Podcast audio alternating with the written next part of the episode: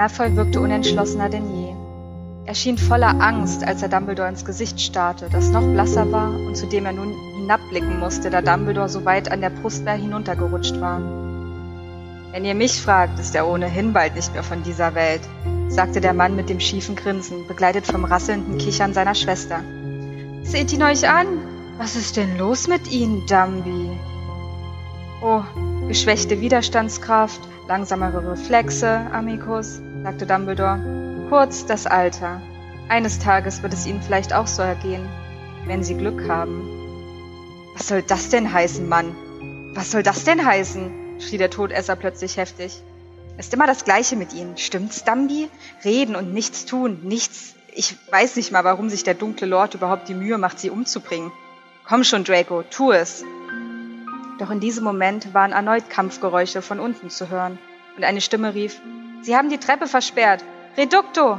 Reducto! Harrys Herz schlug höher. Also hatten diese vier nicht den gesamten Widerstand niedergeschlagen, sondern waren nur durch das Kampfgetümmel gebrochen und auf den Turm hinaufgestürmt. Wie es sich anhörte, hatten sie eine Barriere hinter sich aufgebaut.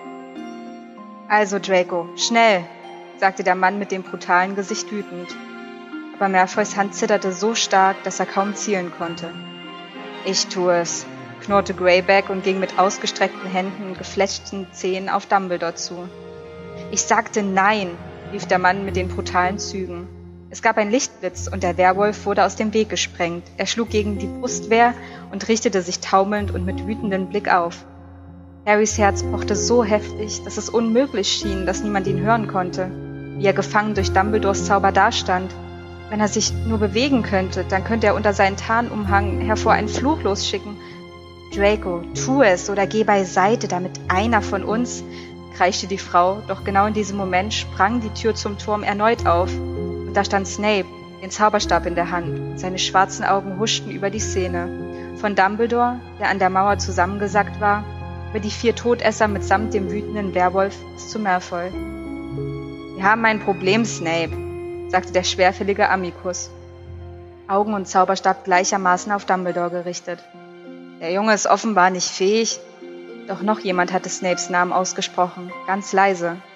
Severus. Dieser Laut jagte Harry mehr Angst ein als alles, was er den ganzen Abend über erlebt hatte. Es war das erste Mal, dass Dumbledore flehte.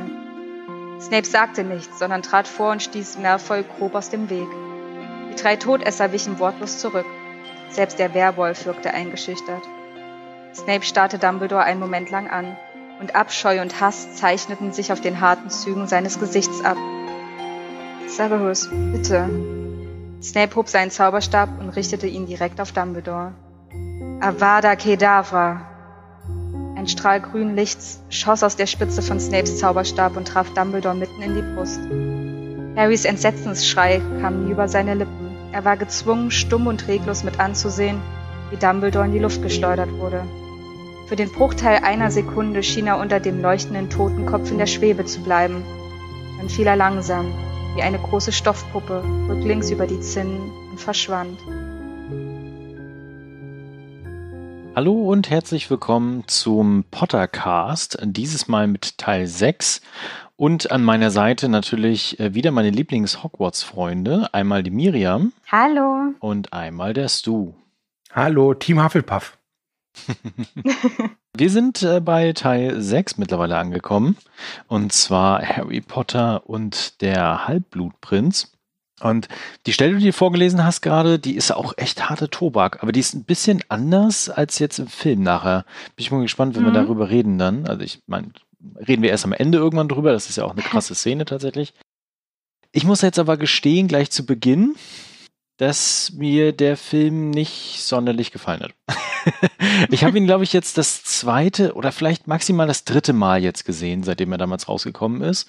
Und ich weiß ja auch wieder jetzt warum, weil irgendwie, ach, der ist so, der ist so, so zäh, wie so wie Gummi. Und äh, komischerweise habe ich auch schon wieder die Hälfte vergessen, obwohl ich ihn gestern gesehen habe. also ich weiß nicht, wie es euch dabei geht. Du, soll ich zuerst? Ähm, ich mach's schnell. Ich kann da Thomas okay. leider nur in allen Belangen beipflichten. Okay, Hufflepuff. ähm, zurück zu den Ravenclaws.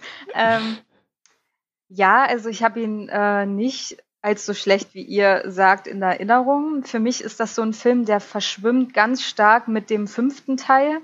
Also da ist es für mich immer sehr schwierig, die auseinanderzuhalten. Ich kann auch nicht genau sagen, warum. Ich glaube, es hat was damit zu tun, dass das in den äh, im Fernsehen immer irgendwie direkt hintereinander lief und dann hast du abends irgendwie Halbblutprinz geschaut und vormittags lief äh, Orden des Phönix. Aber ich finde, dieser Film hat ganz, ganz starke Szenen, auch um die Charaktere ein bisschen besser zu verstehen. Und ich fand ihn auch sehr gruselig. Ich weiß noch, wie ich den im Kino gesehen habe und diese letzte Szene mit Dumbledore, nicht wo er umgebracht wird, sondern die davor in dieser Höhle, über die Szene sprechen wir sicher noch, das fand ich ganz, ganz gruselig damals.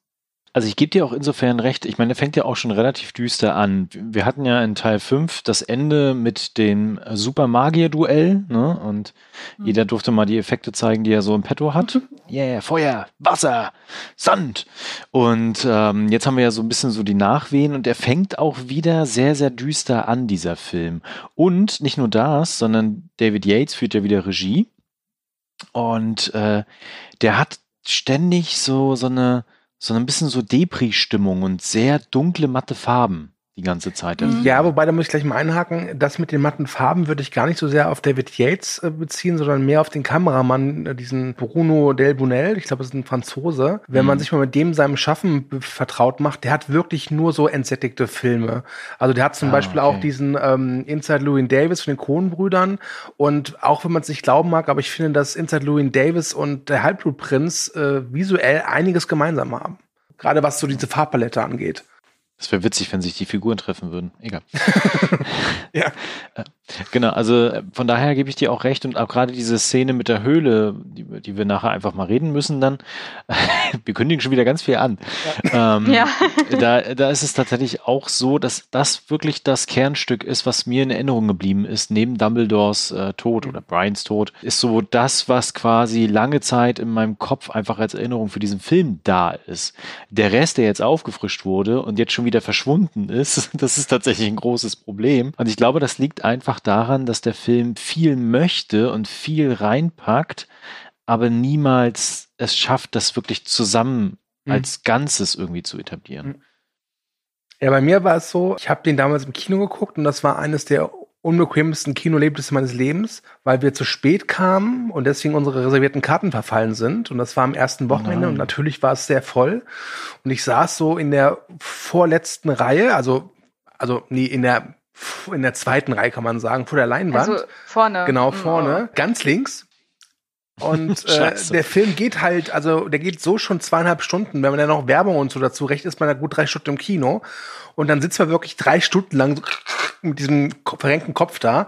Deswegen hatte ich den da schon nicht so gut in Erinnerung. Ich weiß aber noch, dass es drei Szenen gab, die mir in Erinnerung geblieben sind. Oder eher gesagt Bilder.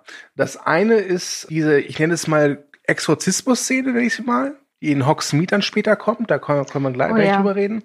Das andere ist das Finale natürlich, äh, auf diesem Glockenturm nenne ich es mal. Und das andere ist dieses, dieses kurze Bild, wenn Harry K.O. geschlagen im Zug liegt und die Tür geht auf und dann kommt Luna Lovegood und hat diese Brille auf. Das ist einfach nur dieses eine Bild.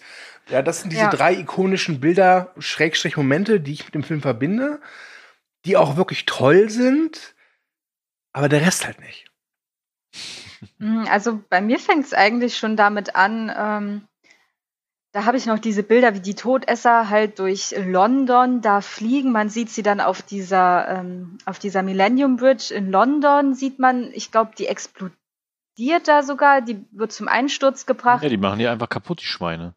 Und das äh, finde ich ganz auch so ein bisschen gruselig, weil vorher war das so ein bisschen, okay, wir haben zwar die Muggelwelt, aber es ist immer so, dass die dass Zauberer aus der Muggelwelt in die Zaubererwelt eintreten und jetzt ist es ja andersrum. Das heißt, die Todesser greifen auch die Muggelwelt an sich an. Das fand ich dann ganz bedrohlich. Und dann, wie der ähm, Professor Horace Slughorn, der nach Hogwarts äh, gebracht werden soll als Lehrkraft, ähm, wie der da als, äh, als Sessel, als Ohrensessel verkleidet Stimmt. war. Und, und dann steht er so auf und dann werden seine Arme so, die, diese Armlehnen waren, werden so kleiner und das ist auch eine ganz interessante Szene. Können wir mal über Todesser reden, wie dumm die eigentlich sind? Es gibt so eine Szene im Film, da haben die ja nachher diesen Schutzschirm aufgebaut rund um Hogwarts. mhm. so dass da keiner reinkommt. Und es gibt irgendwie so, ich glaube, zwei oder drei Todesser, die dann dagegen fliegen und sich voll den Kopf stoßen. Die haben es halt nicht geschafft, ja. Surviving the fittest, ne? Ja, genau, also wirklich Trottel, ey. Ähm, ich, ich finde mal, wir können mal mit Harry anfangen. Ne? Wir hatten ja schon im letzten Film, oder ich hatte, glaube ich, im letzten Film auch gesagt, Harry hatte dieses Trauma, posttraumatische Stresssyndrom. Ne? Das wird ja nochmal jetzt befeuert quasi, weil Voldemort ist ja auch in den eingefahren, so Exorzismus und ist ja auch ein bisschen eklig, ne? wenn man sich vorstellt, mein Bösewicht, Feind war in mir. Und das zieht sich ja auch so durch den Film durch. Und was ich halt krass finde in dem Teil, dass Harry ja gar keine so richtige krasse Rolle spielt, sondern immer nur agieren muss auf etwas, was ihm entweder befohlen wird oder vorgegeben wird oder er durch Zufall findet. Das macht es für mich immer schwierig, in dem Teil zumindest Harry zu folgen auch. Und äh, größte Schuld daran trägt natürlich Dumbledore. Also das hatten wir auch schon öfter gesagt gehabt, der ist ja voll der Strippenzieher. Und hier wird das ja richtig, richtig, richtig krass deutlich dann. Dumbledore sitzt, setzt sich ja dann mit Harry zusammen, um sozusagen den Werdegang von ähm, Voldemort und was er denn da geplant haben könnte, zusammenzusetzen. Und, äh, der Professor Horace Slughorn, der spielt da ja eine ganz wichtige Rolle, weil der ja damals diesen, diesen Club hatte. Heißt der so Club? Ja, irgendein Club. Er wird ja, immer ja. so als Club äh, bezeichnet. Genau. Ja. Ja, also der übernimmt das Fach Zaubertränke in Hogwarts und hat gründet dann auch diesen Club nochmal, wo er halt die talentiertesten Schüler, die aus denen was richtig Großes werden kann, wo er die halt so ein bisschen um sich schart. Also das mag er ja ganz gerne. Da erzählt er ja auch Harry, dass sein Vater und ich glaube auch seine Mutter, dass er die da auch kannte und Sagen wir es frei raus, dieser Slughorn ist the Fame Whore. ja. Wobei das finde ich ganz interessant, denn obwohl er halt so nach äh, Ruhm giert oder vor allem den Ruhm der anderen, fand ich, war seine Figur an sich, im Film zumindest, wie gesagt, ich kenne die Bücher jetzt nicht, irgendwie trotzdem ganz sympathisch. Es war jetzt kein, keine Figur, äh, wo ich sage, mit der wäre ich gerne befreundet, aber es war eine Figur, der ich gerne zugeguckt habe. Also ich würde ihn tatsächlich ein bisschen mit ähm, Gilderoy Lockhart vergleichen, nur dass ähm, ich glaube, ähm, Slughorn auch was drauf hatte. Mhm. Aber beide haben so irgendwie eine ganz komische Beziehung zu ähm, Berühmtheiten. Der eine war eine Berühmtheit so mit seinen Büchern und der andere, der wäre halt, glaube ich, gern ein, eine Berühmtheit gewesen und hat sich dann lieber jetzt so eine menschliche Pokalregal zusammengesammelt, so ein bisschen. Na, das ist ja auch der Kerncharakter von ihm, ne? Also quasi Menschen da irgendwie zu finden, die besondere Fähigkeiten haben, die für ihn dann zu entwickeln, damit er sich quasi sich ins Regal stellen kann. Ne? Das ist Mhm. natürlich auch ein bisschen weird. Aber ich fand diese Clubszenen tatsächlich immer ganz gut. Das ist so was richtig krass Elitäres plötzlich dann in Hogwarts. Ja, ne? Mit so, so das stimmt. Partys abends und man sitzt zusammen, trinkt vielleicht was, spricht über Hogwarts-Politik und Zauberpolitik und so, keine Ahnung. also eine Szene, die ich da noch im Kopf habe, Hermine ist natürlich auch dabei. Und ich glaube, auch mit gehört sie zu den einzigen Muggelstämmigen. Auf jeden Fall wird sie dann gefragt, was ihre Eltern machen. Und Ja. dann muss sie erklären, was Zahnärzte sind, während sie da ihr Eis löffelt. Und alle gucken sie nur so an, so. Ist das gefährlich? Ja, Ja, ja, eigentlich, eigentlich nicht, aber er wurde mal gebissen, mein Papa. ja. 13 Stiche. Ihr seht ihr, das sind auch so Szenen, die ihr noch im Kopf habt. Das, Ja, ich habe ja gestern geguckt. ja. Ich glaube, sonst hätte ich mich nicht mehr dran erinnern können. Mhm. Ja, oder irgend, ja, hm, und Hermine schaufelt dann dieses Zeug mit Knoblauch in sich rein, damit sie diesen Typen nicht küssen muss und, und irgendeiner kotzt, glaube ich, Snape auf die Schuhe. Irgendwas war da. Draco ist ja nicht in dem Club. ne? Wenn ich das richtig im Ähm, Kopf habe gerade. Nee, aber er ist dann auf der Party, oder? Genau, auf der Party ist er da. Er Ne? wird Ja, doch irgendwie erwischt, dass er sich da reinschleichen will.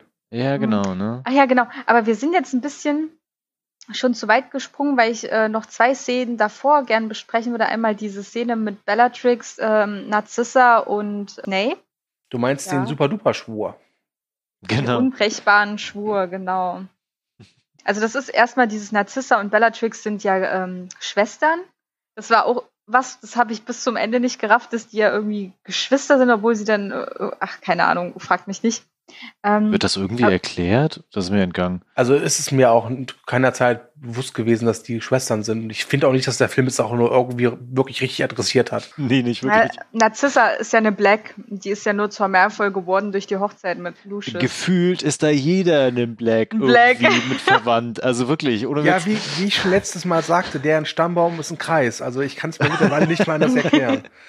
Ja, das äh, finde ich ganz spannend, dass jetzt dieser unbrechbare Schwur, der halt auch wirklich unbrechbar ist, auch ohne irgendwelche Lücken oder so, dass Snape, und wir wissen wir an dieser Stelle denn schon, dass Snape zweigleisig fährt? Mhm. Das ist auch so eine Sache, da dachte ich mir so, oh, okay, wie, wie macht er das jetzt? Also wenn er dann irgendwie gezwungen wird, äh, dass er dann Draco helfen muss, was ja dann jetzt auch am Ende passiert und wo er dann auch äh, Dumbledore töten muss. Da dachte ich mir auch schon so, okay, das spitzt die ganze Sache nochmal zu und das ist so ein bisschen, als ob wir einen einen, einen von den Guten auf der guten Seite verlieren würden, weil er ja durch den Schwur an die böse Seite von Voldemort und Co. gebunden ist plötzlich. Wie kommt man überhaupt auf die Idee, so einen Schwur zu machen? Also als Zauber irgendwie. Naja, ich denke, so ein Schwur, das gab es ja damals schon bei, weiß ich nicht, den Wikingern und wir haben hier einen ja, Schwur. Blutschwur. Wenn ich den gebrochen habe, bin ich aber nicht stumpf umgefallen.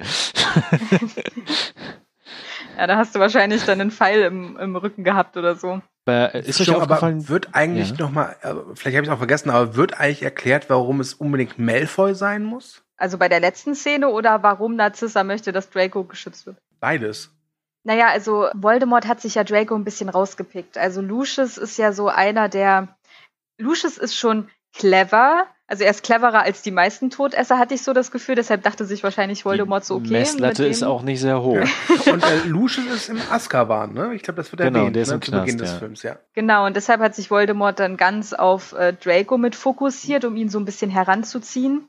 Und Narcissa kriegt das natürlich mit und sie weiß ja, dass Draco nicht so stark ist, auch so vom vom Charakter her. Ich glaube nicht mal, dass er ein schlechter Zauberer ist. Ich glaube, der war eigentlich immer sehr passabel. Aber das Problem ist, glaube ich, sein schwacher Charakter gewesen, weshalb sie unbedingt wollte, dass ihn jemand in Hogwarts beschützt und für ihn einspringt, falls er dann doch mal irgendwie eine Aufgabe nicht selber packt. Weil wenn er, glaube ich, Aufgaben von Voldemort nicht geschafft hätte, dann weiß ich nicht, was mit der ganzen Familie passiert wäre. Und das war auch für, also hier kommt ein kleines Problem, also zumindest für mich zum Vorschein. Nämlich, mhm. sie sagen ja ganz häufig so, ja, der dunkle Lord hat sich äh, Draco um Draco gekümmert, der hat mit ihnen gesprochen, was weiß ich aber davon siehst du nichts, davon merkst du auch irgendwie gar nichts. Das stimmt. Es hätte mir, glaube ich, schon ausgereicht, wenn Draco vielleicht hier und da einfach mal so die Stimme von Voldemort gehört hätte, so ein Wispern in der Dunkelheit oder so. Das hätte mir, glaube ich, ausgereicht. Aber, so ein Anruf auf dem Handy. Ja, oder so. Sie haben zwei neue Nachrichten da. Oh nein. Hi, hi Draco, ich bin's, Wolli. Wollt mal fragen, wie es, wie es aussieht, mit dem unserem Plan Dumbledore umzubringen. Ja, äh, mail mal zurück. Nee, äh, weißt du, das, das ist so dieses so, ähm, das heißt ja im Film immer so Show, don't tell schnell und das machen sie ja überhaupt gar nicht. Hier wird halt nur gesagt, ja, der Voldemort, der hat sich mal mit dem Malfoy Junior so getroffen, ne? Mhm. Und das finde ich schade. Das, das wirkt unglaublich Aber faul und vor allem, es wirkt unglaublich langweilig. Da wären also, wir auch wieder auf dem Punkt, was ich auch letztes Mal schon angesprochen hatte. Was macht denn der Voldy die ganze Zeit? Hm, er hat zu, zu wenig Screentime. Also ich lese ja privat immer so ein paar Fanfictions, mhm. äh, meistens auf Englisch, wo dann halt Leute die Sachen weiterspinnen. Und dann gab es dann zum Beispiel mal eine, die ich gelesen habe, wo dann auch rauskam, wie das immer war, wenn in den Sommerferien halt Voldemort bei dir zu Hause rumsitzt so und sich da irgendwie auch bedienen lässt und wie dass er da immer Leute foltert in deinem Wohnzimmer und so. Also ja, kennt man noch, ne? ja, also da fand ich es dann zum Beispiel, dass da dachte ich mir dann schon, okay, ja, dass Draco jetzt einen Knacks hat und dass der auch immer so blass wirkt und dass auch seine Mutter da total die Glucke wird und Helikoptermutter, das ist dann schon verständlich, wenn da so ein Massenmörder bei dir immer frühstückt und also ich weiß auch nicht. Ist du Draco, kannst du mir noch ein Spiegelei bringen? Ja. Wie sieht eigentlich meine Nase aus? Wunderschön. ähm, mit Draco habe ich aber tatsächlich auch ein Problem in dem Film. Und zwar, äh, ihr habt ja gerade schon diese ähm, Szene mit dem Zug, wo, wobei, bevor ich da jetzt hinspringe, noch mal eine Sache zurück zu dieser Szene mit dem Schwur. Mhm. Snape wohnt genauso, wie ich es erwartet habe. Dunkel, ja. düster, viele Bücher. Also ich habe das Gefühl, der wohnt genauso wie bei wie er bei Sweeney Todd gewohnt hat. Also der ja.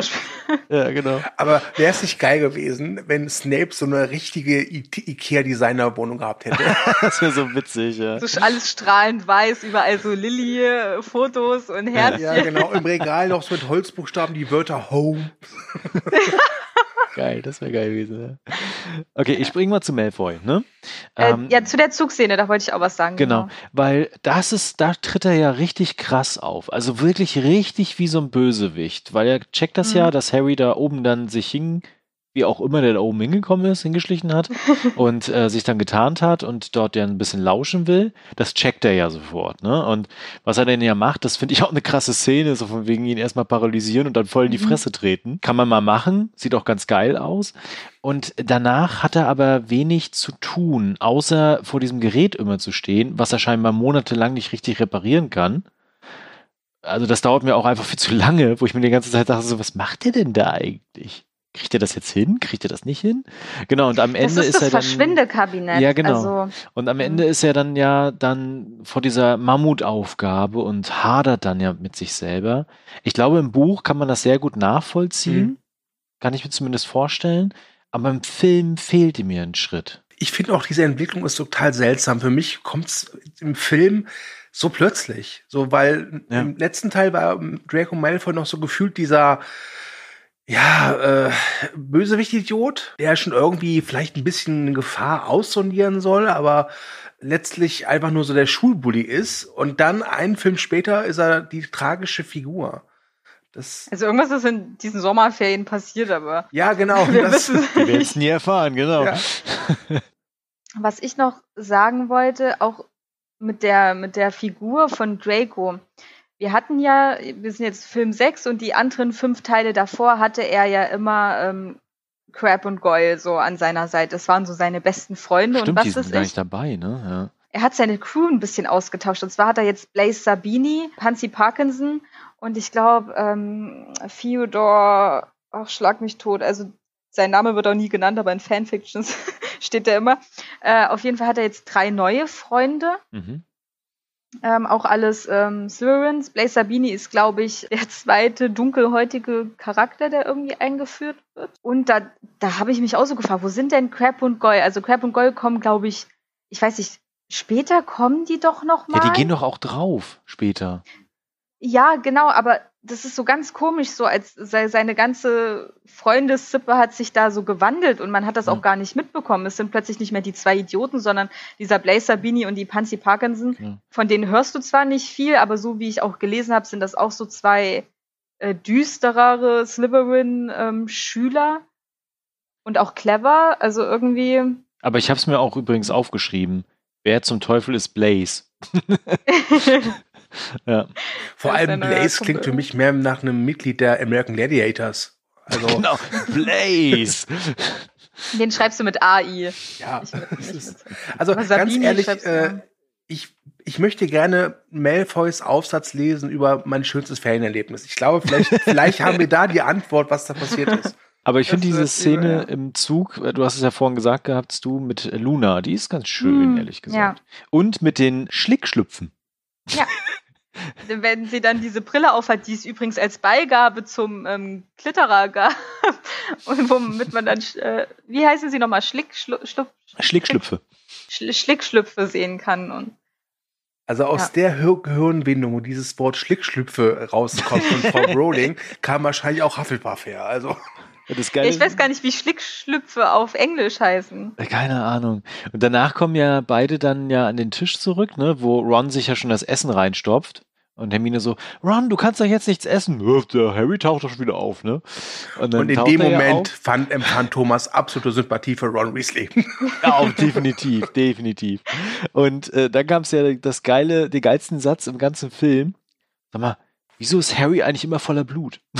ja. ja, das war gut. Genau, und jetzt, ähm, wir haben einen äh, neuen Lehrer für Verteidigung gegen die dunklen Künste. Ja, er hat es endlich geschafft, nach sechs Jahren. Ne? Ja, Snape. Es ist Snape. Spoiler. und dafür hat er Zaubertränke abgegeben an ähm, Professor Slughorn, genau. Ja. Und dann kommt ja auch schon die Szene, weshalb der Film Harry Potter und der Halbblutprinz heißt. Und zwar sind alle Bücher schon vergeben. Also es ist so, also bei uns war das damals auch so, bei manchen Fächern, da lagen die Bücher halt und die wurden dann immer ausgeteilt. Mhm. Und da hatte er dann auch eins von den letzten Büchern. Oh ja, genau, da war doch die Szene, wo er mit Ron da vor dem Regal steht und das eine war voll zerfleddert, das andere war noch okay und dann haben sie sich mhm. irgendwie drum geprügelt. Und Ron hat das noch ordentliche bekommen und Harry bekommt halt dieses zerfledderte und da drin steht, dass es dem Halbblutprinzen gehört. Hier muss ich gleich mal einschreiten. Das sind äh, zwei von den Dingen, die mich im Film massiv gestört haben, beziehungsweise vielleicht auch irritiert haben. Es gibt nämlich zwei Dinge, die ein krasser Zufall sind. Das haben wir am Ende. Gibt es einen krassen Zufall? Ich habe sie Miriam gleich verschlucken. ja, es tut mir leid. Und äh, jetzt diese Buchsituation, das auch ein krasser Zufall ist. Und da hatte ich mich ehrlich gesagt gefragt, ob es ein Buch ist. Meine Buchexpertin hat gesagt, nein. Und zwar, dass Harry dieses Buch bekommt. Entweder ist es tatsächlich nur reiner Zufall oder Dumbledore hat es irgendwie mit Snape abgesprochen, dass das platziert worden ist und sie gewusst haben, dass die beiden zu spät zum Unterricht kommen. Eigentlich sollten sie ja gar nicht hingehen. Und äh, dass Ron auf jeden Fall das Heidebuch bekommt und Harry das kaputte Buch. Also ich glaube nicht, dass das abgesprochen war, weil am Ende und auch zwischendurch ist ja Snape sehr überrascht, was Harry denn da bei ähm, Verteidigung gegen die dunklen Künste für einen Zauberspruch sagen kann, den er sich nämlich, äh, sagt er den da?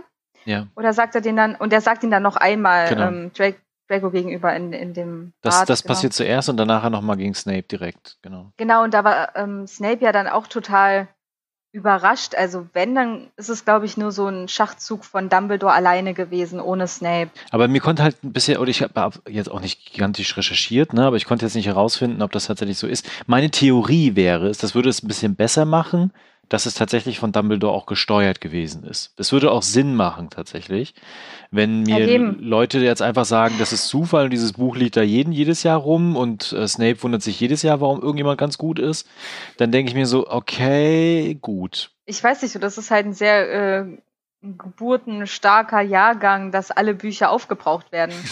Das hat übrigens auch Dumbledore veranlasst. ja? Ich weiß halt nicht. Also in dem Buch stehen halt an den Seiten so Anleitungen, wie man die Zaubertränke besser hinbekommt. Und Hermine meint ja auch, ja, du kannst es doch nicht, was, was da steht, kannst du doch nicht so machen. Und ich denke mir, wenn es davor schon mal jemand hatte, dieses Buch, dass die Person sich vielleicht auch nicht getraut hat oder so. Also ich weiß nicht, ob das dann. Es wäre aber interessant zu erfahren. Also eins weiß ich definitiv, wenn äh, Fred und George dieses Buch in die Hände bekommen hätten, ne? Oh oh. ja.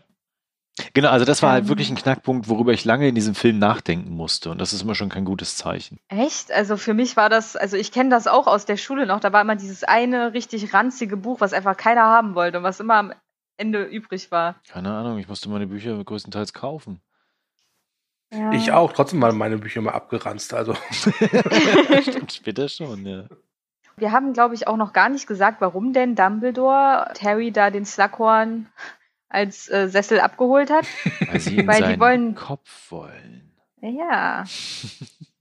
ja, das stimmt. Sie wollen nicht seinen Kopf, aber Dumbledore will etwas, was im Kopf von diesem Slughorn drin ist. Genau. Der übrigens ganz wunderbar gespielt wird von Jim Broadband, das sollte man mal kurz erwähnen. Ja. Denn, wie soll ich sagen, aber er, Slughorn hat halt eine Erinnerung mit Tom Riddle. Mhm. Äh, war Artist formerly known as Lord Voldemort. Und äh, die will er aber nicht preisgeben. Und äh, Dumbledore, da merkt man auch wieder, was für ein geschickter Manipulator das ist. Möchte, dass Slughorn halt äh, nach Hogwarts kommt, aber äh, Slughorn hat natürlich keine Lust. Und erst dann offenbart ihm Dumbledore, dass es übrigens Harry Potter ist, mit dem er sich gerade unterhält. Und dann, oh Wunder, hat der alte Slughorn dann doch irgendwie, ja komm, ich mach mit, aber ich möchte dieses, dieses eine fancy Büro haben. Das ist ja schon mhm. so krass, wie der Anfang überhaupt ist, wenn Dumbledore auf Harry dann zugeht. Äh, der schleift ihn ja quasi mit, mehr oder weniger. Ne? Also äh, das ist mir jetzt auch nochmal bewusst aufgefallen. Das, das, war die Szene, wo er dieses Date, dieses halbe Date fast gehabt hätte, oder? Genau, ne? Harry hat fast ein Date, so. Und äh, dann zieht ihn der Dumbledore dann quasi so mit und geht dann in, in die U-Bahn und wird er dann appariert. und muss sich nicht übergeben. Ist Harry auch ganz stolz auf sich, glaube ich. Aber das sind so, so kleine Momente, wo Dumbledore Harry auch wirklich am Arm packt, fast schon. Da müsst ihr mal drauf achten. Und Kurzer quasi dann so besser ja. appariert als apportiert. Danke, ja. äh, quasi von Punkt zu Punkt zieht und dann ja auch auf den, äh, oh, ich wechsle mal den Namen. Wie heißt der jetzt nochmal, Lehrer? Sloris? Slughorn. Horace Slughorn. genau. Ja, also ich finde, man merkt in dem Teil auch sehr stark, dass Dumbledore immer verzweifelter wird. Ja. Also so in seinem ganzen Tun. Aber er hat eine geile Hand jetzt. Ja. Er hat doch jetzt ja, diese, diese, diese schwarze Echsenhand fast. Ja, äh, was ist denn in diesem Sommer passiert jetzt? Ganz ehrlich, ne? Also, Dumbledore ist eine Hand, Draco ist jetzt plötzlich, weiß ich nicht, auch traumatisiert. Er ist halt einfach eingeschlafen, als er mit der Hand unter dem Handsolarium war. Meine Güte, das passiert halt nun mal. Du, du weißt halt auch nicht, was Harry die ganze Zeit gemacht hat. Ich meine, der sitzt ja da in diesem Diner, so alleine, liest seine Zeitung und äh, macht der Sie sitzt ja wieder sechs Wochen. Wollen Sie nicht endlich mal was bestellen? Genau, ne? Hab ich mir auch gedacht, also sitzt da jetzt jeden Tag in diesem Diner? Was ist los mit dem? Aber das äh, ergibt nachher eine schöne Situation, wenn dann wieder appariert wird, nachdem sie ja Horace, Horace Slughorn, äh, aufgegabelt haben. Äh, weil dann gehen sie ja das erste Mal, also, also in dem Film jetzt wieder das erste Mal in den Fuchsbau zu den Weasleys. Mhm. Und alle so, Harry ist da. Was? Harry ist da? Nee, das hätte ich doch mitbekommen. Wie, Harry ist da? Und äh, da gibt's gleichzeitig was äh, ebenfalls sehr Faszinierendes. Das ist mir die letzten Male beim Gucken immer gar nicht aufgefallen, aber es gibt so eine kleine anbandelnde Beziehung zwischen Ron und Hermine. So ganz, ganz leicht. Und das zieht sich den ganzen Film ja durch. Nachher ein bisschen stärker, wenn sie sich dann, da gibt es ja dann, Ron hat ja dann auch eine Liebelei. Wir müssen gleich oh unbedingt yeah. über die, ja, oh yeah. die romantischen Aspekte dieses Films reden. Genau. Und das ist tatsächlich eines der weiteren Probleme, die ich hatte mit dem Film. Weil das wird zwar immer wieder eingespielt und ich finde an manchen Stellen auch ganz okay, an manchen Stellen eher so oh, Augenrollen, ne? Aber es wird nie richtig auserzählt alles. Ja. Finde ich zumindest. Mhm. Der Film geht halt zweieinhalb Stunden. Ja. Und als ich ihn halt jetzt zum, ich glaube, zweiten Mal jetzt geguckt habe, dachte ich mir, nachdem er zu Ende war, dachte ich mir zwei Sachen. Erstens, Gott sei Dank vorbei. Und das zweite war, den hätte man echt gut kürzen können. Mhm, also es passiert auf jeden Fall sehr viel. Wir haben ja jetzt auch noch gar nicht darüber geredet, dass ja auf Dumbledore mehrere Anschläge verübt werden sollen. Also, also das sind, glaube ich, drei oder zwei Sachen. Also die erste Sache ist äh, eine Halskette mhm. in Hogsmeade. Da kommen wir dann auch gleich zu einer sehr, sehr starken Szene, finde ich. Ja. Ähm, also das ist so, so eine ähm, Halskette und die bekommt Katie Bell. Katie Bell kennen wir schon. Die äh, spielt nämlich in dem Gryffindor Quidditch-Team mit. Also das ist so ein Charakter, ich glaube, mit der war auch Fred oder George war mit der auch tanzen. Irgendwie sowas kann ich mich nur, nur okay, dran erinnern. Interessant, weil mir ist sie vorher noch nie aufgefallen, wenn ich ehrlich bin. Das ist diese eine Szene in Teil 4 mit dem Ball, wo dann halt, ich weiß nicht, Fred oder George wirft dann so Papier auf die Katie Bell und dann guckt er sie so an, macht so mit dem Kopf und macht dann so eine Tanzbewegung und du und ich und sie dann nur so, ja, okay, und dann hat er dieses Date und das ist die Katie Bell. Ja, äh, sei mir ehrlich, es wäre auch absolut okay, wenn es einfach nur irgendeine 0815 Schülerin wäre. Ja, genau. Ja, äh, auf jeden Fall soll sie diese Halskette Professor Dumbledore übergeben, guckt allerdings selber rein und äh, fässt diese Halskette an. Und dann kommt so eine richtig starke Szene, die ich sehr, sehr gruselig fand. Die war wirklich immer noch toll, die war auch im Kino großartig, wenn sie dann so schwebt und so schreit, aber der, der Schrei ist so eher so stumm und die Zeit verlangsamt sich. Unglaublich atmosphärisch, vielleicht sogar für mich die beste Szene des ganzen Films. Die hat mich auch komplett abgeholt, jetzt auch bei der Zweitsichtung. Ich habe nur irgendwie das Gefühl, man hätte vielleicht ein bisschen mehr daraus machen können, weil sie ist unglaublich schnell vorbei. Mhm. Das stimmt. Das ist dann, wenn sie dann so wieder im Schnee landet. Hm. Genau, und Harry und, hat ja dann auch sofort eine Spur, wer es gewesen ist. Genau, und, und, der zweite, und Entschuldigung, und, Entschuldigung, bevor wir ja. zum zweiten Anschlag kommen, eine Sache raff ich ehrlich gesagt nicht. Ja. Also ich, wie gesagt, Katie Bell, ich weiß nicht, ob das Mädchen ein bisschen blöde ist, aber wir erfahren ja, dass Draco äh, ihr auf dem Klo diese Ding, äh, so wird erzählt, diese Kette angegeben hat und sie soll sie Dumbledore überreichen. Stellt das Mädchen keine Fragen? Ich habe das so verstanden, dass sie äh, verzaubert wurde. Also ich habe das so verstanden, dass Draco Malfoy sie getroffen hat, am oder im Klo, sei dahingestellt, und er gesagt hat, hier Mädel, hier ist eine Kette, gib die mal Dumbledore. Ach nee, ich glaube, sie wurde mit einem von den drei ähm, unverzeihlichen Flüchen belegt, diesem ähm, Imperius-Fluch. Genau, sie okay. wurde verflucht, weil sonst hätte sie ja einfach sagen können, der Draco war's. Der hat mir das Aber Ding wenn die gegeben. verflucht wird, warum fasst sie die Kette dann an? Kann man das nicht irgendwie in diesen Fluch integrieren? Gibt es da nicht so noch ein Add-on oder so? Ich, ähm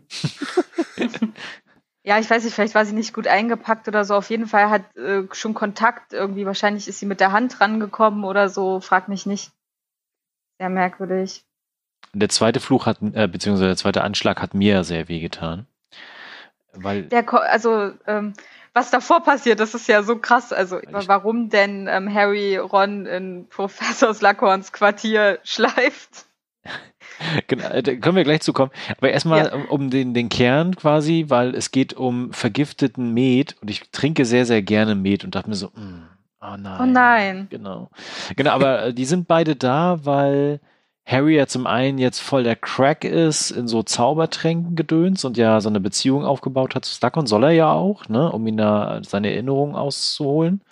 Und mhm. vorher ja so ein bisschen das versucht hatte, da aber auf Granit gebissen ist und man schon das Gefühl hatte, jetzt ist die Beziehung ja gescheitert zwischen den beiden. Ne?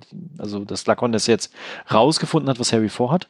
Und mhm. gleichzeitig mhm. gab es einen Schwarm, den äh, in, in, also schon echt krankhaft. Genau, das ist wirklich krank tatsächlich, äh, die einen Zauber Liebestrank, Zaubertrank herstellt, um Ron, äh Quatsch, um Harry zu verzaubern, sie zu lieben. Mhm. Und Ron frisst einfach ja alle äh, Süßigkeiten auf und das war mhm. tatsächlich eine lustige Szene, fand ich, wie er da so äh, liebestrunken sitzt und sich so denkt so. ich muss ja. da an die Love Potion Folge von Rick und Morty denken. Ja, ja, genau. ja, das war schön. Genau. Ja. Und von wem war das nochmal? Das war von dieser Blondine, die hieß nochmal? Äh, war das eine Blondine? Die war schwarzhaarig, oder? Ach so, stimmt. ja, ach ja, nee. Nee, nee, ich äh, hab's verwechselt. Thomas hatte recht. Es war nämlich wirklich die äh, dunkelhaarige, die heißt Romilda Wayne. Und das sollte eigentlich an ähm, Harry gehen. Ja, genau. Genau, ja. Ich, Achso, du meintest jetzt verwechselt. die, die mit hm. Ron zusammen ist nachher da. Och, das ist wirklich ja. auch eklig. Boah, ja. Ich, frag, ich habe gerade nur ihren Namen vergessen. Ja, es ist, glaube ich, auch nicht wichtig. Doch, ich, also die ist schon echt wichtig. Ach ja? Also es ist, Weiß ich nicht, war die nur nervig.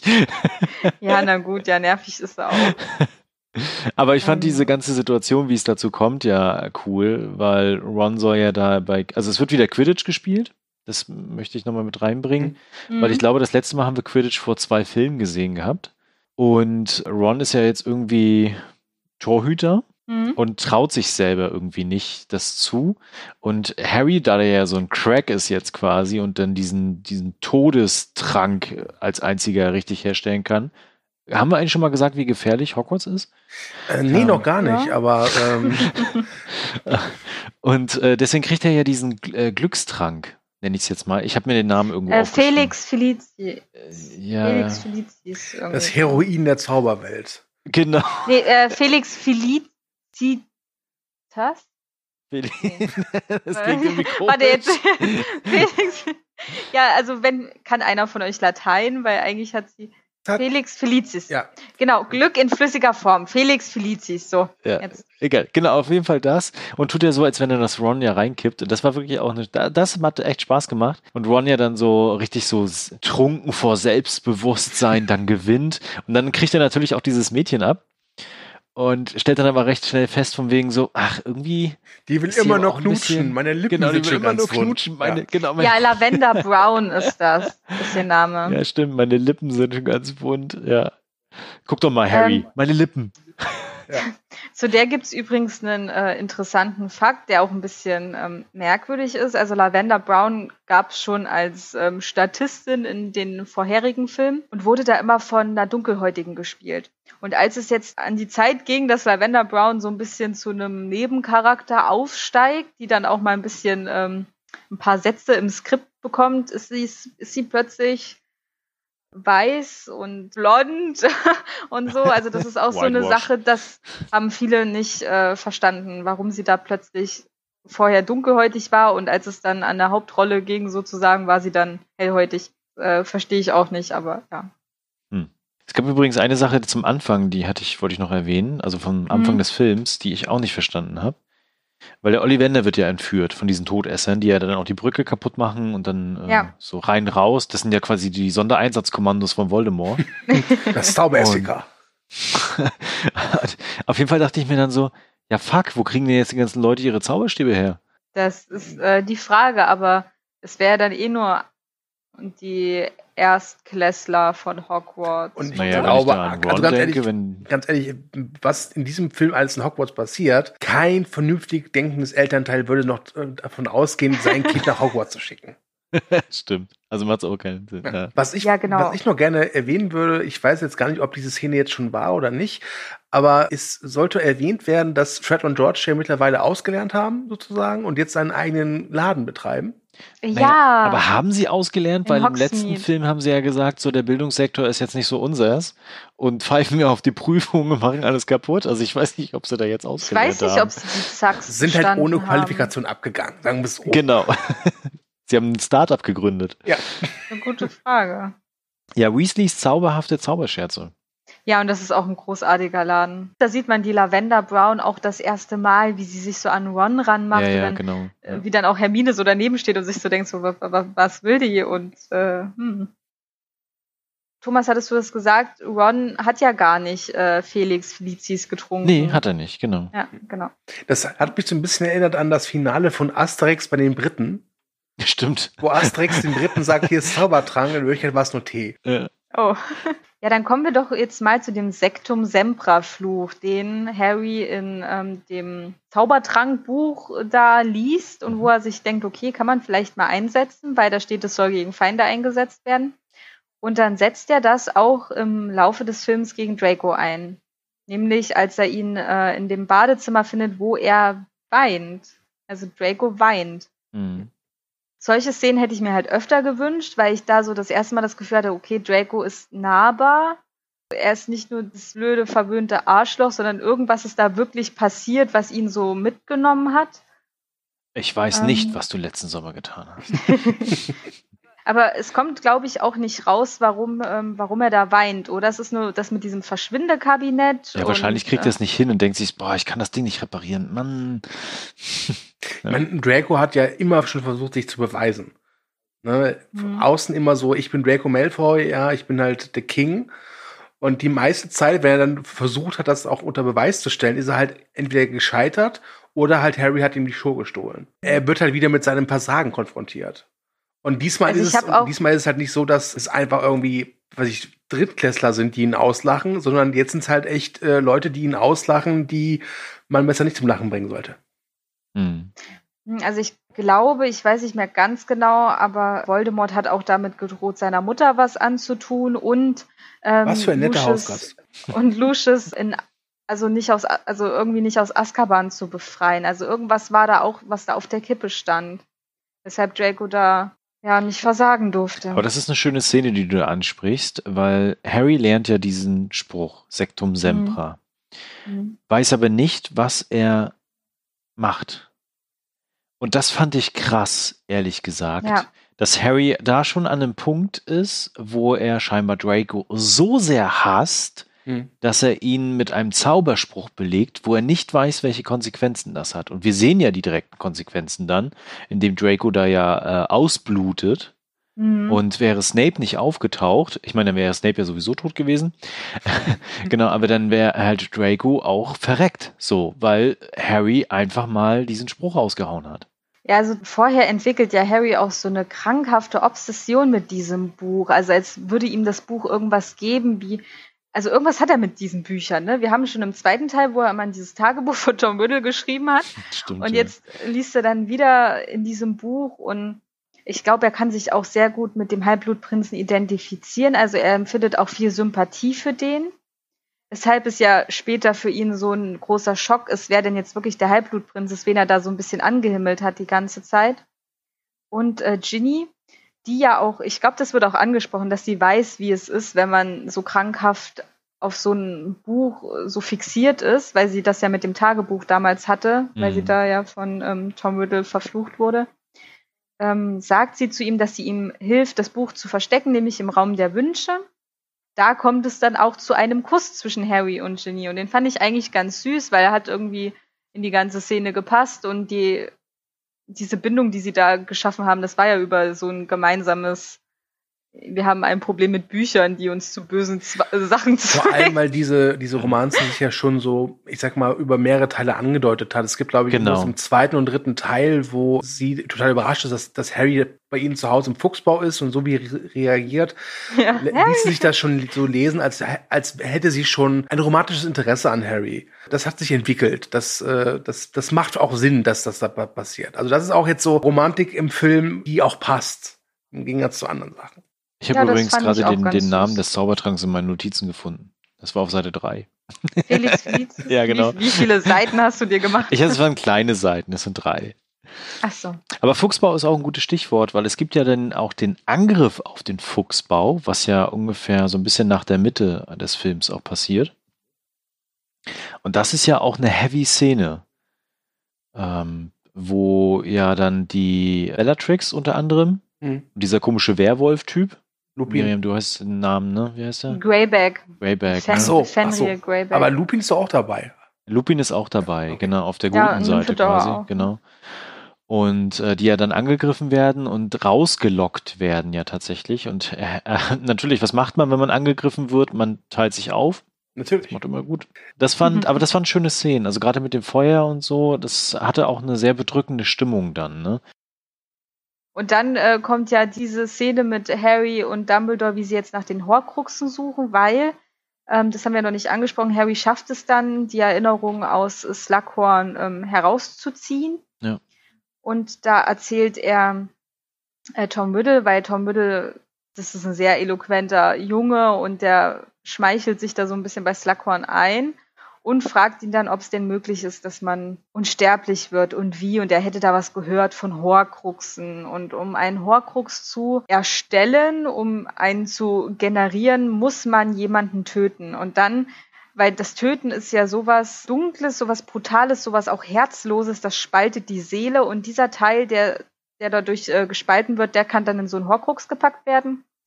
Und hat er dann auch die Idee, dass es ja sieben Horcruxe sein können. Ja. Oder es waren sieben, ja. Genau. Das war auch eine schöne Szene, die auch nochmal so darstellt, wie Tom Riddle damals schon drauf war. Und ich wurde darauf hingewiesen von meiner äh, quasi äh, von deiner an Frau. der Seite, genau. Sag doch einfach deiner Frau. Von der Seite von, einfach. Von meiner Expertin, da dass der Tom ja schon den Ring an seinem Finger hat von seinem Vater, der ja ebenfalls ein ja. Horcrux ist. Das heißt, er hat es schon getan in dieser Situation, als er quasi Horace davon erzählt, dass er das gefunden hat. Ja, ich glaube, er wollte sich nochmal versichern, dass ja. es auch siebenmal möglich ist. Aber wieso nur, weil er den Ring am Finger hat, muss doch nicht heißen, dass er es schon getan hat. Also so habe ich es zumindest verstanden. Äh, er, er nimmt den Ring aus dem Haus von seinem Vater und bringt ihn um. Genau. Also er sagt, dieser Ring gehört mir, weil ja. Slytherin und Erbe und bla und gehört alles mir und da bringt er den dann um. Das ist auch so ein ganz garstiger alter alter Mann und ja, das sind alles so Dinge, die haben mir so ein bisschen gefehlt.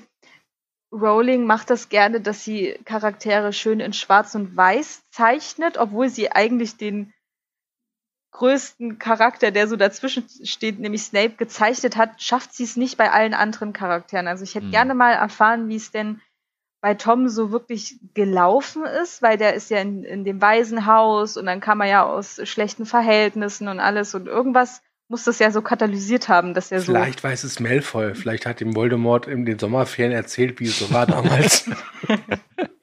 ja, Malfoy weiß, was du letzten Sommer genau. Aber spätestens ab dem Punkt, wo wir dann von diesen Horcruxen erfahren, ist ja die Mission auch klar. Wobei ich mir dann auch gefragt habe, äh, weil äh, Brian hat ja schon dieses Buch vier Jahre Vier, Nur ne? kurz eingeschmissen mhm. für alle, die unseren letzten Podcast nicht gehört haben.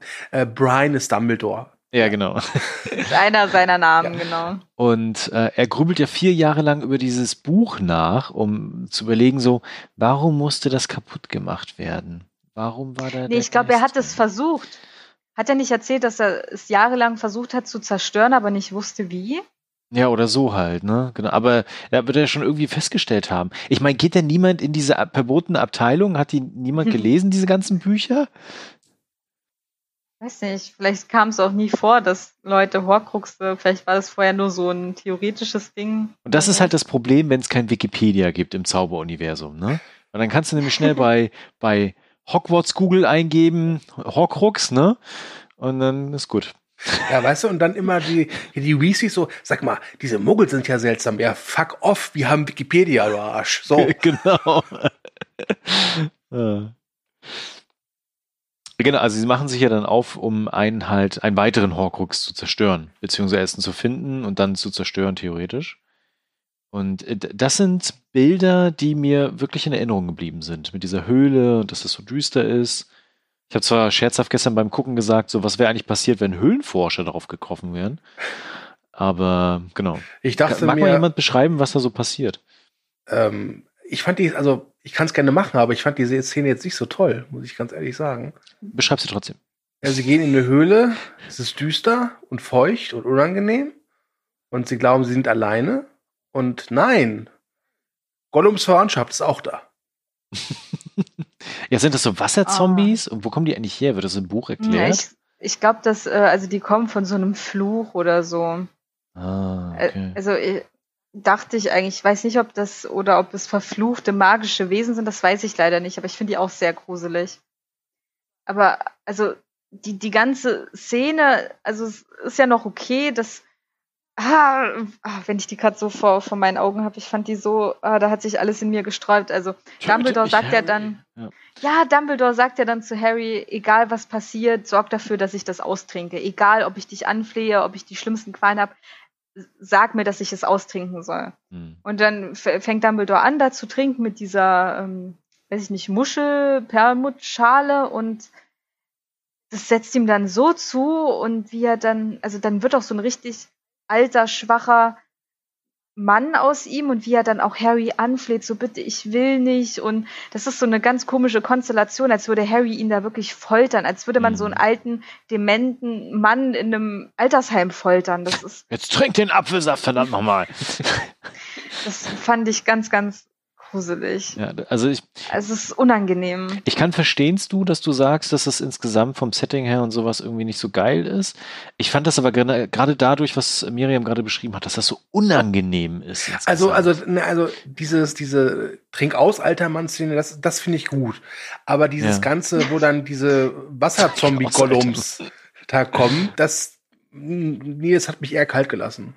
Das hätte Harry ja auch verm- vermeiden können, indem er ja einfach nicht diese Perlmutschale, wo man dann das Wasser ja nicht rausnehmen konnte dann nachher, weil Dumbledore wollte ja Wasser trinken, sondern Ja, einfach seine, seine nicht. Hände genommen hat. Ja?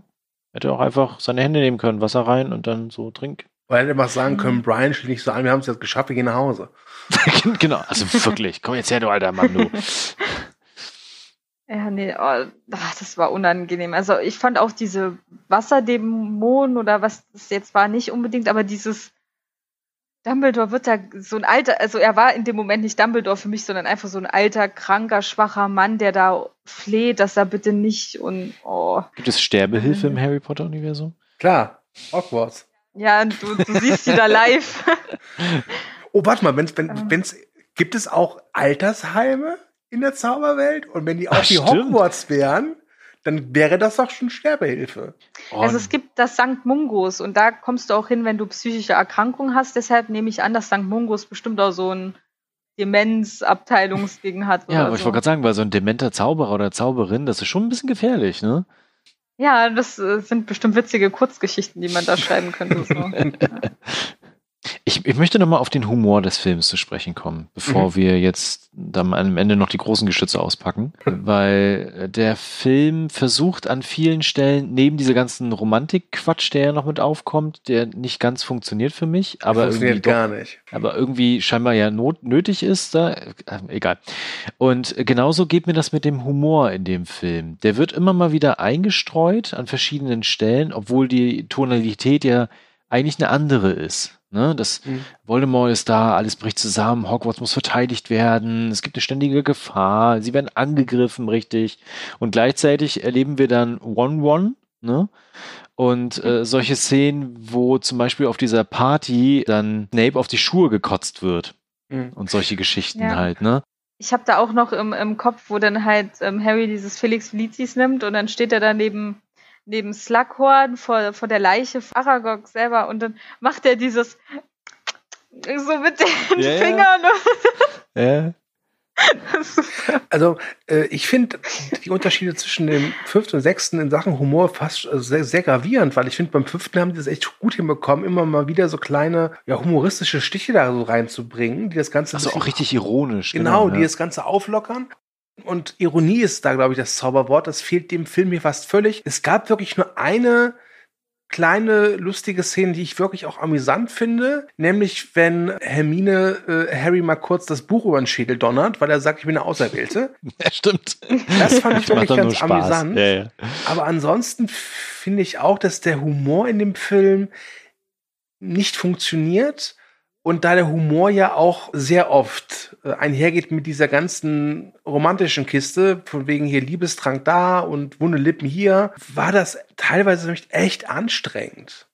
Mhm. Weil ich dachte mir, Leute, es gibt gerade echt Wichtigeres, worum sich der Film drehen müsste jetzt, als dass Ron Zaubertrank getrunken hat und jetzt irgendwie verliebt ist und jetzt wunde Lippen hat oder so. Das war mir echt vollkommen egal. Aber können wir mal über Aragog reden? Das fand ich ja krass. Also, dass äh, die Spinne einfach jetzt tot ist. Und dann gibt es ja dann noch die, die Abschiedsrede. Von Horace macht das, ne? Ja, ja. Genau. Und Horace dann auch fragt so, hatte er Nachkommen? und mhm. beide so, mhm. Und vor allem, was machen die jetzt? Jetzt ist der Wald ja noch gefährlicher geworden, oder? Weil ich hatte immer das Gefühl, dass Aragog die noch so ein bisschen unter Kontrolle hält. Seine ich weiß nicht, also was da alles in diesem Wald kreucht und fleucht, das ist echt, weiß nicht. Ja, das ist gefährlich. Hogwarts halt, ne? Ja. Und dann gibt es noch den Raum der Wünsche, den wollte ich noch erwähnen. Weil wir haben den mhm. Raum der Wünsche ja im letzten Film kennengelernt. Was im letzten Film war es, ne? Ja.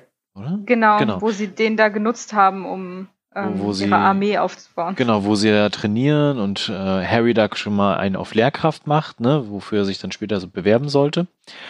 Und äh, da wird ja dann auch gesagt, dass sich der Raum ja in das verwandelt, was gerade gebraucht wird. Und Ron macht mhm. ja scherzhaft so von wegen, was ist, wenn ich eine Toilette brauche? Ja, dann sind da halt Toiletten. Ne? Und äh, dann gehen sie ja diesmal einfach so random in diesen Raum der Wünsche. Also scheinbar ist er jetzt immer irgendwo offen. Und äh, da steht ja ein Haufen Kram auch rum. Das habe ich nicht verstanden, ehrlich gesagt. Ich glaube halt, der verwandelt sich zwar in das, was du brauchst, aber dass der Raum der Wünsche auch ein Raum an sich ist. Also wenn du dann weißt, okay, das ist der Raum der Wünsche, es ist jetzt nicht so, ich brauche eine Toilette und da ist plötzlich eine, sondern ich möchte zum Raum der Wünsche, dass du dann in diesen Raum kommen kannst, wo dann, wo er halt so in seiner Rohfassung ist. Kann ich mir vorstellen. Und da steht halt sehr viel Zeug rum, ja. Ja, unter anderem halt ja dieses Verschwindekabinett. Genau. Und Draco findet ja immer wieder zu diesem Raum und zu diesem Verschwindekabinett. Und äh, das ist ein Problem, was ich habe in meinem Kopf, weil eigentlich dachte ich immer, Hogwarts spürt, wenn es Schutz braucht. Ne? Deswegen hatten die ja den mhm. Raum auch gefunden irgendwie. Und hier in dem Fall ist aber Dracos Absicht ja ganz eindeutig, dass er halt schaden möchte. Ich weiß es nicht. Also ist denn wirklich, dass er schaden möchte oder möchte er seine Familie beschützen und jetzt diese Aufgabe erledigen? Also ich weiß nicht, ob er da böse Absichten hat oder ob er einfach es nur hinter sich bringen will, weil er ja, glaube ich, als er dieser Vogel dann auch tot ähm, rauskommt und er ihn dann so raushebt, da sah er ja auch so ein bisschen aus, als würde er Bedauern empfinden, so ein bisschen. Als äh, glaub nicht, dass Draco da mit bösen Absichten immer reingeht. Okay, aber da wären wir an den, wieder an dem Punkt, was wir mhm. ja vorhin schon gesagt hatten, dass äh, ja Dracos Figur irgendwie so da fehlt was. Ja, Rowling hat sich, also jedenfalls in den Filmen, nicht so Mühe gegeben, ihn zu einem wirklich dreidimensionalen Charakter zu machen. Du, ja. Sie versucht so ein bisschen, okay, er weint da im Badezimmer und er ist ein bisschen ängstlich, aber wirklich so, hier guckt mal, das ist Draco, er ist nicht nur der Bösewicht, den ich hier seit fünf Büchern dazu benutze, um Harry so ein bisschen anzusticheln. Das Problem ist, glaube ich, äh, und das ist eines, dass wie ich finde, vor allem dem Finale zum Verhängnis wird teilweise, dass sie halt eben angefangen haben, diese Filme zu drehen, als die Bücher noch nicht, abgeschlossen waren. Weil dann hätte man vielleicht auf andere Sachen besser eingehen können. Oder entwickeln mhm. können, im Film mhm. zumindest. Ja, Rowling hat aber auch so angefangen. Also das merkt man, also ich habe die Bücher ja hier stehen und die ersten Bände sind so, so dünn, weil sie halt auch sehr für Kinder geschrieben sind. Da wird nicht viel erklärt, da wird nicht viel ausgeschmückt, äh, da werden die Charaktere nicht so aufgebauscht und dreidimensional gemacht und dann wird's immer dicker und dicker, die Bände. Ja, das Problem ist halt, dass diese Entwicklung von Draco ja halt im Film, wie gesagt, nicht in den Büchern, im Film, jetzt erst passiert. Mhm. Und die passiert halt, in, sagen wir ehrlich, passiert einfach, dass zwei böse Zauberer sagen, ja, er hatte übrigens Besuch von Lord Voldemort. Voldemort, Quatsch, Voldemort. Voldemort. Voldemort. Gott, diese Sonderangebote. ne? Und damit ist halt die Entwicklung äh, quasi fast schon vollzogen. Und das ist mhm. sehr, sehr mhm. schade. Findet ihr eigentlich auch, dass Rowling dazu neigt, die Charaktere immer sehr schwarz und weiß zu zeichnen, halt bis auf Snape. Also Snape ist da ihre große Ausnahme, aber sonst ist es halt, ja, das sind die Malfoys, die sind, die sind böse. Da gibt's ein bisschen Mutterliebe und als Familie halten die, aber eigentlich sind sie böse, ne? Alles so, da fehlt mir so ein bisschen der Mut zu mehr. Auch, auch später dann am Ende vom ähm, letzten Teil, wenn sie dann so sagt, wer mit wem jetzt heiratet und wie viele Kinder und so, das ist alles so generisch und das hätte man sich schon von Anfang an denken können und halt ohne Überraschung und so wirklich. Das ist auch unnötig. Also da kommen wir ja dann im Finale Das zu. auch, ja. Das ist ja einfach krass unnötig tatsächlich. Ja, also mich hat es ähm. verloren, als klar war, dass äh, Ron und Harry kein Paar werden. Das ja, das verstehe ich ja. jetzt auch nicht. Ja. Ähm, aber ich gebe dir da insofern recht, äh, dass die Charaktere an vielen Stellen einfach gestrickt sind. Ich habe normalerweise kein Problem damit in Fantasy-Geschichten, dass äh, klar ist, dass es halt da die Guten und die Bösen gibt, wie in Herr der Ringe zum Beispiel. Ne? Mhm. Also ich brauche Aragorn nicht, der dann irgendwie damit hadert, weil er in seiner Kindheit einen guten Ork erschlagen hat. ne? ähm, das, das brauche ich dann halt nicht. Aber gerade in der Geschichte von Harry Potter, wo es ja viel um Ambivalenzen geht in dieser Welt, ne? wo ja tatsächlich nicht so einfach so erklären ist, ob gut oder böse, außer Voldemort tötet halt ständig irgendwelche Leute oder so. Der Rest ist ja eher so, diese Welt ist halt einfach anders, ne? Und da brauchst du dann schon ein bisschen Inhalt. Und das liefern zumindest die Filme an vielen Stellen nicht. Was mhm. hier wie nämlich auffällt, das kann ich jetzt mit reinwerfen, nämlich, äh, dass zum Beispiel auch Hermine wieder nicht viel zu tun bekommt in diesem Film, außer Herzschmerz zu haben. Das stimmt. Ja. Das ist auch sehr schade, wie ich finde. Also ja. es gab im sechsten Teil, als ich jetzt geguckt habe, auch so einen Moment, wo ich dachte, was macht eigentlich Hermine? Ja, genau. Ja. und das wird dann wieder deutlich an solchen Stellen dann. Vielleicht ist es aber auch einfach zu viel, zu gewollt, obwohl der Film trotzdem zweieinhalb Stunden geht. Das ist echt ein Problem. Also ich habe, wie gesagt, auch so ein Problem. Für mich ist das alles fast eins. Also ich merke jetzt auch im Podcast, wenn wir über jeden Teil reden, dass ich das auch so ein bisschen immer miteinander vermische, egal ob ich die Filme jetzt schon zehn oder 15 Mal gesehen habe irgendwie ist das so in einem Rutsch und dann könnte die eine Szene aus dem Orden des Phönix auch im Halbblutprinz passiert sein, so. das ist so, ich weiß auch nicht. Aber das, das hatte ich auch. Also ich weiß noch beim, als wir den zweiten Teil besprochen haben, im zweiten Teil gab es Szenen, die hatte ich in meiner Erinnerung ganz woanders verortet. In meiner Erinnerung diese Szene, wo das Hermine sich als zur Katze verwandelt, irgendwie im dritten oder vierten Teil. Nicht im zweiten. In der Erinnerung zumindest. Sind halt alle nur Muggel. Ja, genau, also wirklich. Du vielleicht. ich, ich, ich nicht. Ich bin Wollen, eine Hexe. Wollen wir dann mal ins Finale? ja, bitte. Ja. Da ist mein zweiter, mein zweites Problem, was ich hatte. Das erste war ja mit dem Buch. Ne? Also das ist ja, mhm. entweder ist es ein genialer Plan gewesen oder es ist einfach dumm Zufall. Und jetzt wieder tatsächlich, weil äh, Harry und Dumbledore kommen ja dann zurück, stellen dann fest, ja, da war was, aber es ist weg. Ne? Also es ist eine, eine Fälschung, was da liegt, beziehungsweise eine Nachricht liegt dort, ne, von wegen, haha, Voldi, ich hab das und ich krieg dich irgendwann, ne? Und just in dem Moment, wo sie da quasi zurückkommen und Dumbledore auch geschwächt ist von dieser Situation, genau dann tauchen die Todes auf. Ja. Und damit ja. habe ich ein Problem gehabt. Also ich kann ja gar nicht sagen, ob es im Buch dann irgendwie ein, zwei Tage später ist oder so, aber ja, im Film ist es schon sehr Guter Moment. ja. Hui, wir haben es geschafft. Gott sei Dank, wir sind in Sicherheit. Äh. ja. ja, und ja. auch äh, wie hoch die Wahrscheinlichkeit ist, dass denn da alle auch lebend durchkommen. Also wie wir ja gesehen haben, das Verschwindekabinett, Draco musste es ja testen, weil zum Beispiel sogar kleine Vögel schon gestorben sind bei diesem, du wirst ja da in deine Atome oder so aufgespalten und dann wieder zusammengesetzt. Fragt mich nicht, wie das funktioniert und dass dann auch alle uh, Star Trek. im Ganzen so durch Vielleicht siehst du neben dem, äh, diesem Kabinett dann irgendwie so einen Leichenberg. Weißt du, so von 200 Todessern haben sechs geschafft. Ja, aber stell dir vor, Bellatrix hätte irgendwie die Hände von Greyback gehabt oder so, weil die halt irgendwie da so gemorpht sind oder so. Du hattest es ja am Anfang vorgelesen gehabt. Mhm. Da wird ja dann auch gesagt, dass sie ja den Weg unten von dem ähm, Turm versperrt haben und dass da ja noch mehr Todesser sind und da gekämpft wird auch. Und das fehlte mhm. hier ja gänzlich. Hier wird ja der Fokus, ich finde es auch okay, hier wird ja der Fokus wirklich nur auf diese Szenerie und auf den vier sind es, glaube ich, oder drei? Drei, ne? Ich weiß gar nicht, da ist es ja Bellatrix. Genau, der Werwolf, Draco. Draco und ein random Typ oder so. Hm.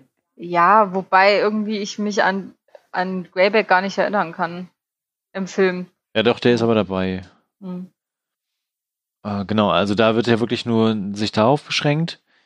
Und äh, Harry wird ja dann runtergeschickt. Also Dumbledore weiß ja eigentlich schon. Erstens, dass es dazu kommt und irgendwie zweitens, was passieren wird, weil, wie wir nachher ja auch erfahren und wie man ja auch da sehen kann an manchen Stellen, wird ja Snape vorher von Dumbledore auch beauftragt, ihn in solcher Situation dann auch zu töten. Ja. Ich weiß nicht, wie es bei euch bei dieser Szene ging. Also ich fand das äh, eigentlich ganz gut gemacht und auch gut gelöst und für den Film eigentlich auch ein schönes Ende. Ich kann Dumbledore nicht leiden, das habe ich schon mal gesagt. Was verstehe ich ähm, jetzt überhaupt nicht. aber ich fand es wirklich traurig, wie er dann da den Turm runterfällt und dann später auch die Szene, wie alle auf dem Hof stehen und dann ihre Zauberstäbe erheben, um halt diesen Wall um Hogwarts, den diese äh, Todesser ähm, her hergezaubert haben, um den da so zu zerstören. Das war schon ein echt emotionaler Moment. Also da habe ich, glaube ich, auch ein bisschen geweint, weil das war dann so, oh, und, aber trotzdem Hogwarts hält zusammen und ja. Ich weiß nicht, wie es dir dabei gingst du? Ja, ich bin halt nicht so in diesem Harry Potter äh, Franchise drin. Ich habe halt die ersten drei Bücher gelesen und halt die Filme geguckt. Deswegen hat mich da, also es, ist, war, so, es war gut inszeniert. Es war neben dieser Exorzismus-Szene in Hogsmeade für mich die inszenatorisch beste Szene im Film. Aber ich kann jetzt nicht mir behaupten, dass ich danach irgendwie ein Kloß im Hals gehabt habe oder so. Der Film hat es mir aber auch echt schwer gemacht mitzufiebern, weil wir halt auch echt viel Kram weggelassen haben, der dafür sorgt, dass der Film keinen richtigen narrativen Rhythmus hat, wie ich finde. Der stottert mhm. regelrecht, dieser Film. Wie schon, glaube ich, zu Beginn des Podcasts gesagt haben, man hätte da locker einiges rauskürzen können und hätte man, glaube ich, einen narrativ wesentlich flüssigeren Film gehabt wo ich auch nicht das Gefühl hätte, dass, dass irgendetwas verloren gegangen wäre von dem wichtigen Zeug. Hm. Die streifen ja danach auch noch durch Hogwarts und machen ja zumindest die große Halle auf jeden Fall mhm. kaputt. Und Hagrids Hütte, die arme Hütte, ey. Wobei ich mich gefragt ja. habe, wo ist Hagrid eigentlich? Egal. Und er war ähm, noch einmal zu sehen. Der hat doch diese Katie Bell dann ins Krankenhaus gebracht, sage ich mal. Ja, aber, mhm. ah, okay, ja, okay, egal. Und auf jeden Fall wird noch eine Szene gezeigt, wo irgend so ein Typ da von diesem Sicherheitspersonal, nenne ich es jetzt mal, rumsteht vor der, äh, vor der Halle, so ganz ahnungslos und voll weggeschleudert wird. Das fand ich echt eine, eine, bescheuerte Szene. Ja, die, also viele von denen sind ja nicht gerade die, die klügsten. So. Äh. Ich habe gestern äh, Imperium geschaut mit Daniel Radcliffe, wo mhm. der sich ja als FBI Beamter da in diesem, in diesem rechten Milieu bewegt Und dann dachte ich mir so, ja, die sind auch, da gibt's welche, die sind auch so strohdumm, wo du dir nur so denkst, so, boah, kein Wunder, dass du halt diesen Dünnschiss glaubst, den da irgendwelche Führer erzählen oder so. Und genauso stelle ich mir auch einen Großteil von Voldemorts äh, Anhängern vor, die halt genauso strohdumm sind. Ja, es gibt dumme Nazis und kluge Nazis, aber eins haben sie gemeinsam, sie sind scheiße. Ja.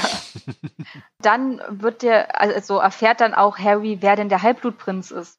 Ja. Da ist nämlich Bellatrix kurz davor, Harry wirklich mit, ähm, also ich glaube, sie will ihn töten oder so, oder ihn auf jeden Fall angreifen. Ich glaube, sie will ihn umbringen, ja. Ja, ich weiß nicht, ich glaube, sie hätte ihn gerne für Voldemort aufgehoben. Vielleicht wollte sie ihn auch nur ein bisschen. Bisschen kitzeln. Ja, ein bisschen kitzeln. Nee, wobei Snape und, geht ähm, da schon sehr energisch äh, dazwischen. Ich glaube, er hat auch genau, schon das ja. ich glaube, dass die wollte ihn umbringen will. Umbringen, und dann sagt genau. er ihr ja auch nein, Finger weg, äh, der gehört dem dunklen Lord und jetzt gehen wir beide mal zu Sweeney Todd. genau, und dann entblößt er ja sozusagen vor Harry sein Geheimnis, nämlich dass er der Halbblutprinz ist und dass das auch das Sektum Sempra sein Zauberspruch ist und dass man, wie hat er das gesagt, irgendwie, dass man den Zauberspruch nicht gegen seinen Erschaffer irgendwie richten kann, ja. ja. Ich muss sagen, dass ich diese Szene wirklich etwas unfreiwillig komisch fand, weil wie er dann sagt, so übrigens, haha, ich bin der Halbblutprinz. Das, das wirkte schon so ein bisschen wie so ganz alten Krimis. Ja, ja, ich bin der Mörder. Ich bin der Wichser. Genau, genau. ja. Ich glaube, ich hatte den Film damals gesehen, bevor ich das Buch gelesen habe und so. Und dann dachte ich mir so, Snape, ist er, ist er jetzt böse oder warum hat er denn jetzt da, war, warum und so? Und das habe ich damals nicht ganz so gecheckt. Also da fand ich die, da fand ich das gut gemacht, dieses Doppelagentenmäßige. Also, dass man bis zum Ende sich nicht hundertprozentig sicher war. Mhm. Oh, ihr kennt ja bestimmt diese ganzen äh, zusammengeschnittenen Trailer mit anderer Musik und anderem Stil. Ja. Ich möchte, ich, ich google nachher äh, nach einem Video quasi Harry Potter Mission Impossible. Da gibt es bestimmt irgendwas. Wie dann Snape quasi so mit dieser Mission Impossible Musik sich so, so einschleicht. So. Oder äh, das Snape-Ultimatum, die Snape-Identität und wie sie alle heißen. Geil. Was ich übrigens ja. interessant finde, der Film ist der teuerste Harry Potter Film. Der hat ein Budget gehabt von 250 Millionen. Zum Vergleich, ah, krass. das Finale, beide Finalteile haben zusammen genauso viel gekostet. Was war denn da so teuer? Krass. Ja, vielleicht haben die ähm, die Gage von den Schauspielern für Teil 7.1 und 7.2 einfach als eins genommen. Also so, okay, ihr unterschreibt jetzt und spielt dann in beiden Filmen mit und bekommt nur einmal Geld. Also ich glaube, bei den Schauspielern, so das, das, war, glaube ich, mal so viel, weil die hatten ja alle Verträge. Ich glaube, nach dem vierten Teil war es ja schon fix, okay, die haben Verträge unterschrieben für den Rest der Reihe. Ich finde das interessant. Ich bin jetzt echt mhm. gespannt auf die beiden Finalteile, weil ich denke mir, also es passiert halt nicht so viel in dem sechsten Teil. Mhm. Mal gucken. Ja, das nur als kleine Randnotiz. Vielleicht waren es die Locations oder so, weil im siebten Teil ist ja viel ein Wald und der war sicher billig zu. Ja, ich habe irgendwo auch mal so zum siebten Teil oder 7.1 gesehen, so ein Bild von dieser RTL-Sitcom, die Camper, wo sie einfach die Köpfe von Harry Potter und Co. einmal drauf montiert haben. Was ich noch ganz schlimm finde, ist nämlich das Ende. So, wo sich Harry denkt, so, ja, okay, äh, Dumbledore ist tot, aber wenigstens haben wir jetzt diesen einen Horcrux, den wir vernichten können. Mhm. Da sind wir schon mal näher daran, Voldemort aufzuhalten. Und dann macht er halt dieses Medaillon auf und es ist halt eine Fälschung. Und da steht halt drin, dass ein gewisser RAB den ähm, Horcrux an sich genommen hat und versucht, ihn zu zerstören. Und das war so ein Moment, da dachte ich mir so, nee, das haben wir jetzt alles durchgemacht, nur damit das jetzt hier so ein, so ein Fake ist. Das gibt's doch nicht. Das alles hat mich richtig umsonst. aufgeregt. Ja, das fand ich richtig schlimm. Das war so nochmal so ein Downer am Ende. Wer ist RAB? Das ist auch ein Blake. Ja. Ah, war ja klar. Der Brudi von. Meine, meine Frau meinte dazu übrigens, ich habe dann nämlich auch gefragt, so, wer ist denn RAB? Was soll das denn, ne? Ja, da musst du den nächsten Film abwarten. So, Sorry, jetzt habe ich dich gespoilert. Okay, Google, ich habe es gegoogelt dann.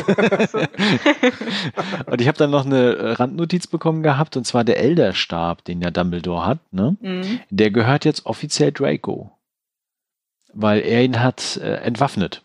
Ja.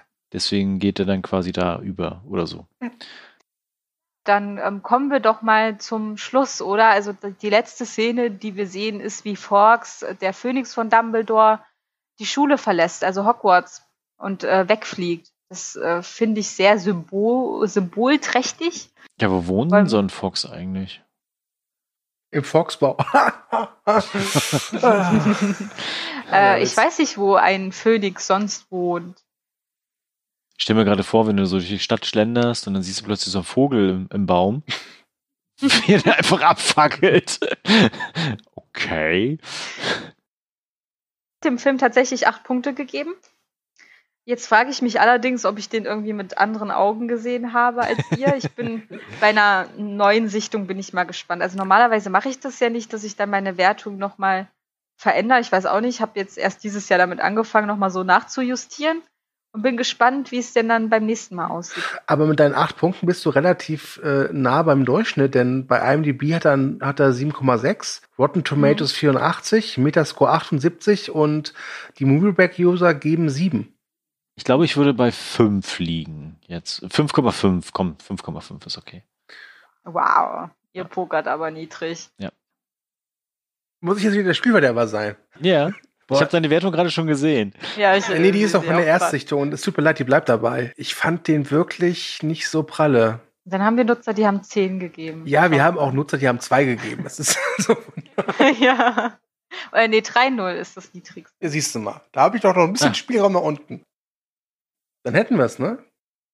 Ja. Und das ist jetzt auch unser vorletzter Podcast gewesen. Ah, dum, dum, dum, dum. Genau, denn wir haben uns dazu entschlossen, also ich habe ich hab das im Alleingang beschlossen, glaube ich, dass wir mhm. die beiden Finalteile als einen machen.